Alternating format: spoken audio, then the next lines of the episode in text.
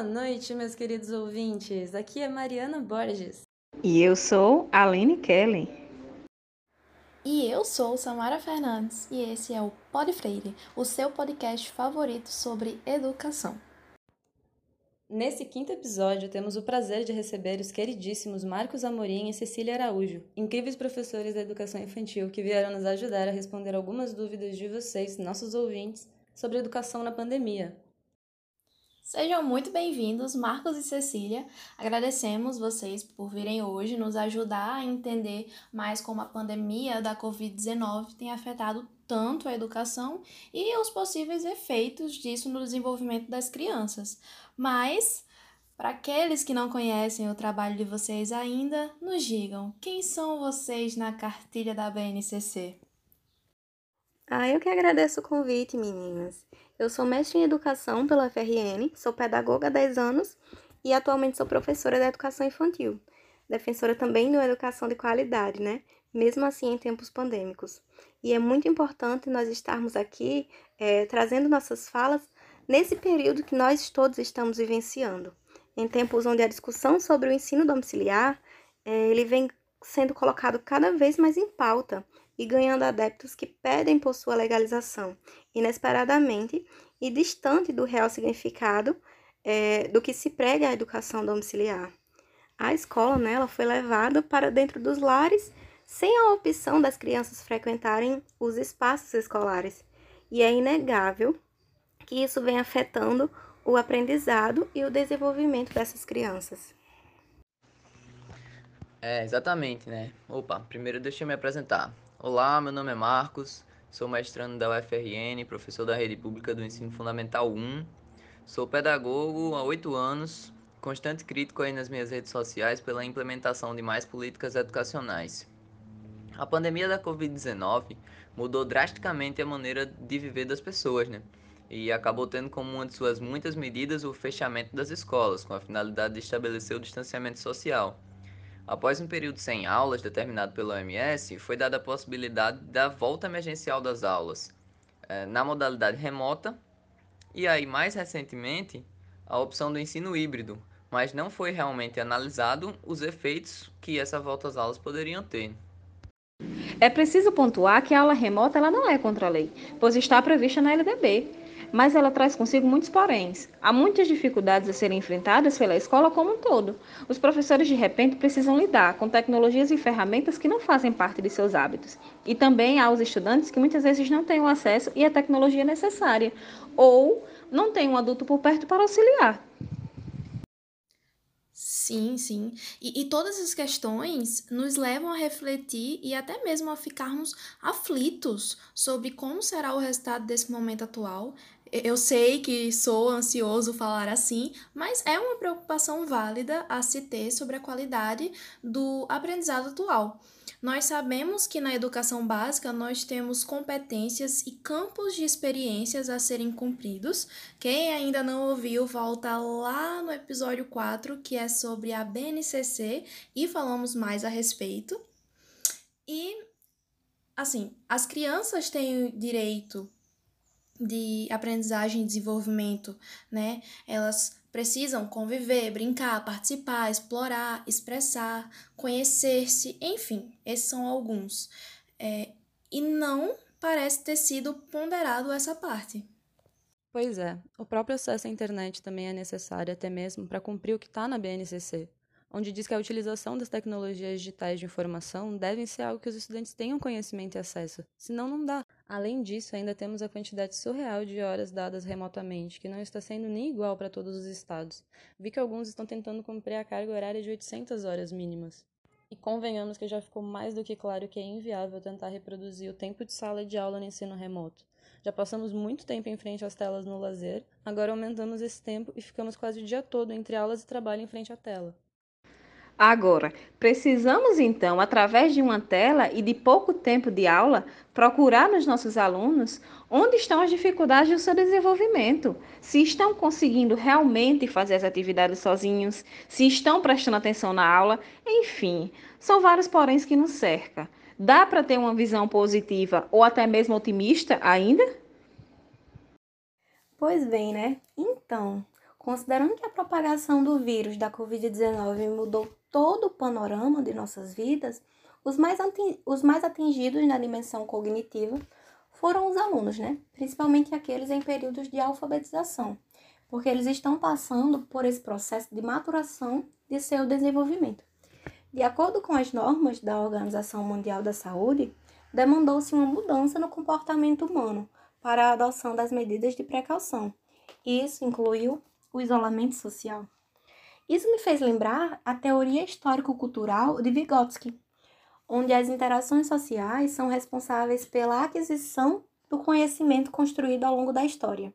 E é a partir das relações sociais, da inserção da criança na cultura, que ela vai se apropriando das novas formas de aprendizagem e assim se desenvolvendo. As relações sociais, elas promovem na criança o seu desenvolvimento cognitivo e também afetivo. E sendo a escola, né, esse ambiente que a gente conhece, que é um espaço social que origina os processos mentais superiores, como o pensamento, a linguagem, o comportamento volítico, a atenção, a inteligência. É muito triste a gente lembrar que tudo isso foi tirado da vida da criança de uma hora para outra. É também nas relações professor-aluno que os sentimentos podem nascer, se fortalecerem e isso leva a uma aprendizagem significativa, né? É, a pauta da interação em aula de aluno-professor e aluno-aluno, gente, foi muito, mas muito prejudicada durante a pandemia, né? Porque a falta do calor humano, a saudade de um abraço, as dificuldades nas realizações das atividades, o manuseio das ferramentas tecnológicas que todos nós, né, tivemos que aderir de uma hora para outra, o compromisso do aluno, o compromisso dos pais para com o seu filho e para com a escola, é, a autonomia desse aluno em fazer o seu horário né, de estudo, de entender tudo que está acontecendo ao seu redor.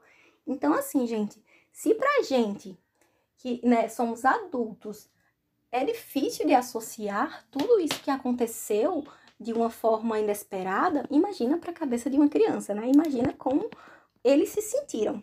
Então, assim, fica muito pertinente que as relações afetivas que eram mantidas por professores e seus alunos no ensino presencial, elas estão fazendo muita falta nesse processo e nesse momento que nós estamos todos distantes, né? E é muito comum a gente ouvir dos nossos próprios alunos como eles estão sentindo falta das escolas, de, de seus amigos, né? E que é chato ficar em casa o tempo todo, olhando a tela de um computador ou de um celular. É, que é mais difícil de aprender. Isso a gente escuta muito, né? Sempre, ó, oh, tá acontecendo alguma coisa? Ó, oh, professor, ó, oh, tia. A coisa que eu tô mais sentindo é dificuldade, né? Tô achando difícil na, na sala de aula era tão mais fácil, né?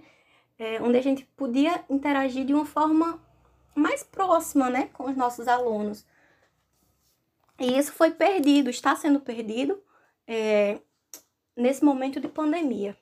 E mesmo assim, nós professores estamos tentando, né? Nós estamos dando o nosso melhor para garantirmos uma educação de qualidade aos nossos alunos, né?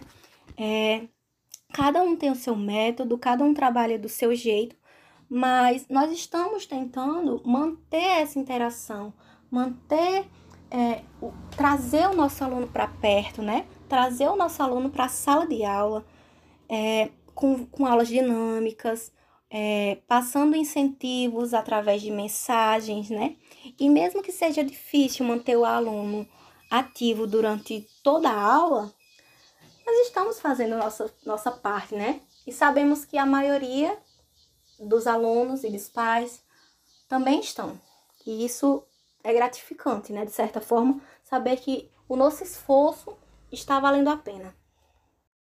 É, infelizmente toda a interação emocional e sensorial que o professor promove na sala de aula presencialmente não acontece da mesma forma no ambiente virtual.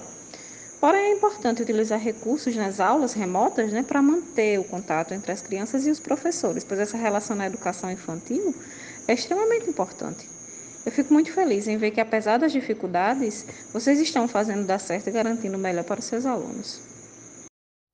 Isso, até porque é na educação infantil que trabalhamos as potencialidades das crianças enquanto seres sociais, intelectuais e emocionais, valorizando seus conteúdos e apresentando as cores, formas, sons, os rostos e gostos do, do mundo.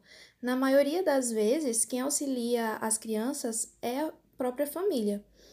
E é comum ver familiares inseguros em relação a essa nova tarefa de orientar os estudantes nas atividades das escolas, é, principalmente porque temos muito medo do erro e a insegurança em fazer perguntas, e isso acaba não mudando quando estamos maiores.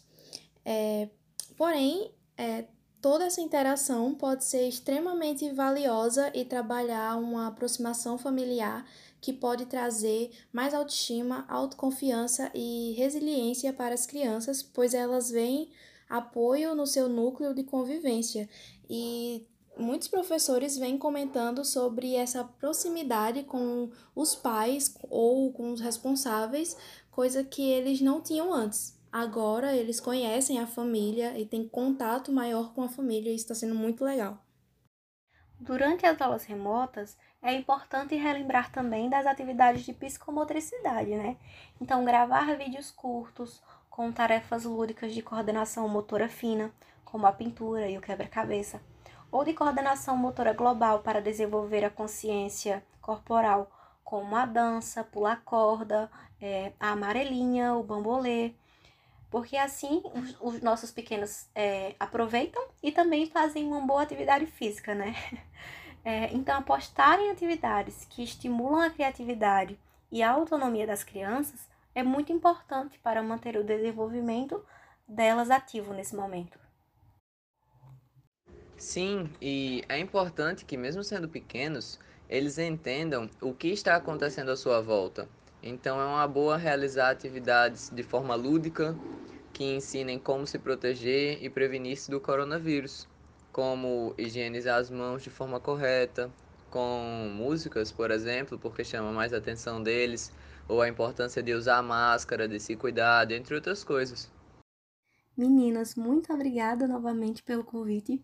Eu estou muito feliz em ter feito parte, né, dessas discussões de hoje, de ter aprendido com vocês também, né, de ter partilhado das minhas experiências com todos vocês é, Marcos, né? Estamos aí é, em luta pela educação e eu estou muito feliz por ter feito parte do Pod Freire de hoje. Muito obrigada. Boa noite. Eu só posso dizer que é incrível toda a ajuda que vocês deram para a gente conseguir entender um pouquinho mais o contexto da educação na pandemia e eu espero sinceramente que o episódio de hoje tenha ajudado a diminuir pelo menos um pouquinho a ansiedade e aumentar o otimismo de quem nos ouve, porque a gente não pode deixar de lutar pelo direito à educação de qualidade para todo mundo. Esse momento de pandemia vai causar efeitos na educação infantil como um todo que ainda não foi possível mensurar. Devemos, como pedagogos, ao menos tentar amenizar os impactos negativos que essas crianças vão ter na, na aprendizagem e no desenvolvimento como um todo. Devemos buscar políticas educacionais e formas de facilitar esse processo enquanto não, não saímos deste momento pandêmico. O Pode Freire agradece demais aos convidados que nos acompanharam hoje e a todos vocês, queridos ouvintes, que nos seguem e nos acompanham nessa luta pela educação. Mas a gente quer saber de vocês. Quando a sala de casa vira sala de aula, o que acontece por aí?